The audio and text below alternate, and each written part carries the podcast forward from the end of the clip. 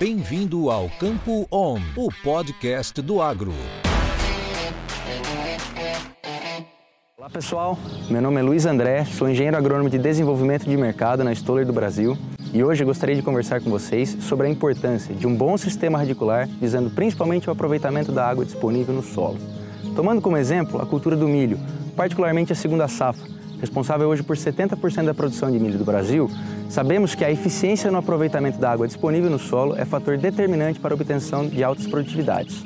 Sabemos também que ao longo do ciclo da cultura são vários os fatores que prejudicam o desenvolvimento das raízes, entre os quais podemos destacar altas temperaturas, baixa amplitude térmica e o excesso de dias nublados na instalação e durante todo o desenvolvimento vegetativo.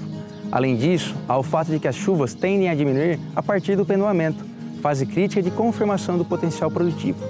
Você sabia que os principais solos brasileiros apresentam capacidade de água disponível, a chamada CAD, da ordem de 0,6 a 0,8 milímetros por centímetro?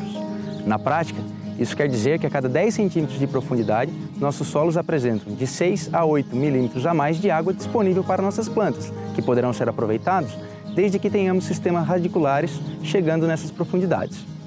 Dentro desse contexto, a Stoller traz para o mercado soluções como Stimulate e Masterfix Gramíneos, que devem ser utilizados por você, produtor, para garantir o crescimento do sistema radicular das suas plantas de milho, fator chave para o sucesso da sua segunda safra.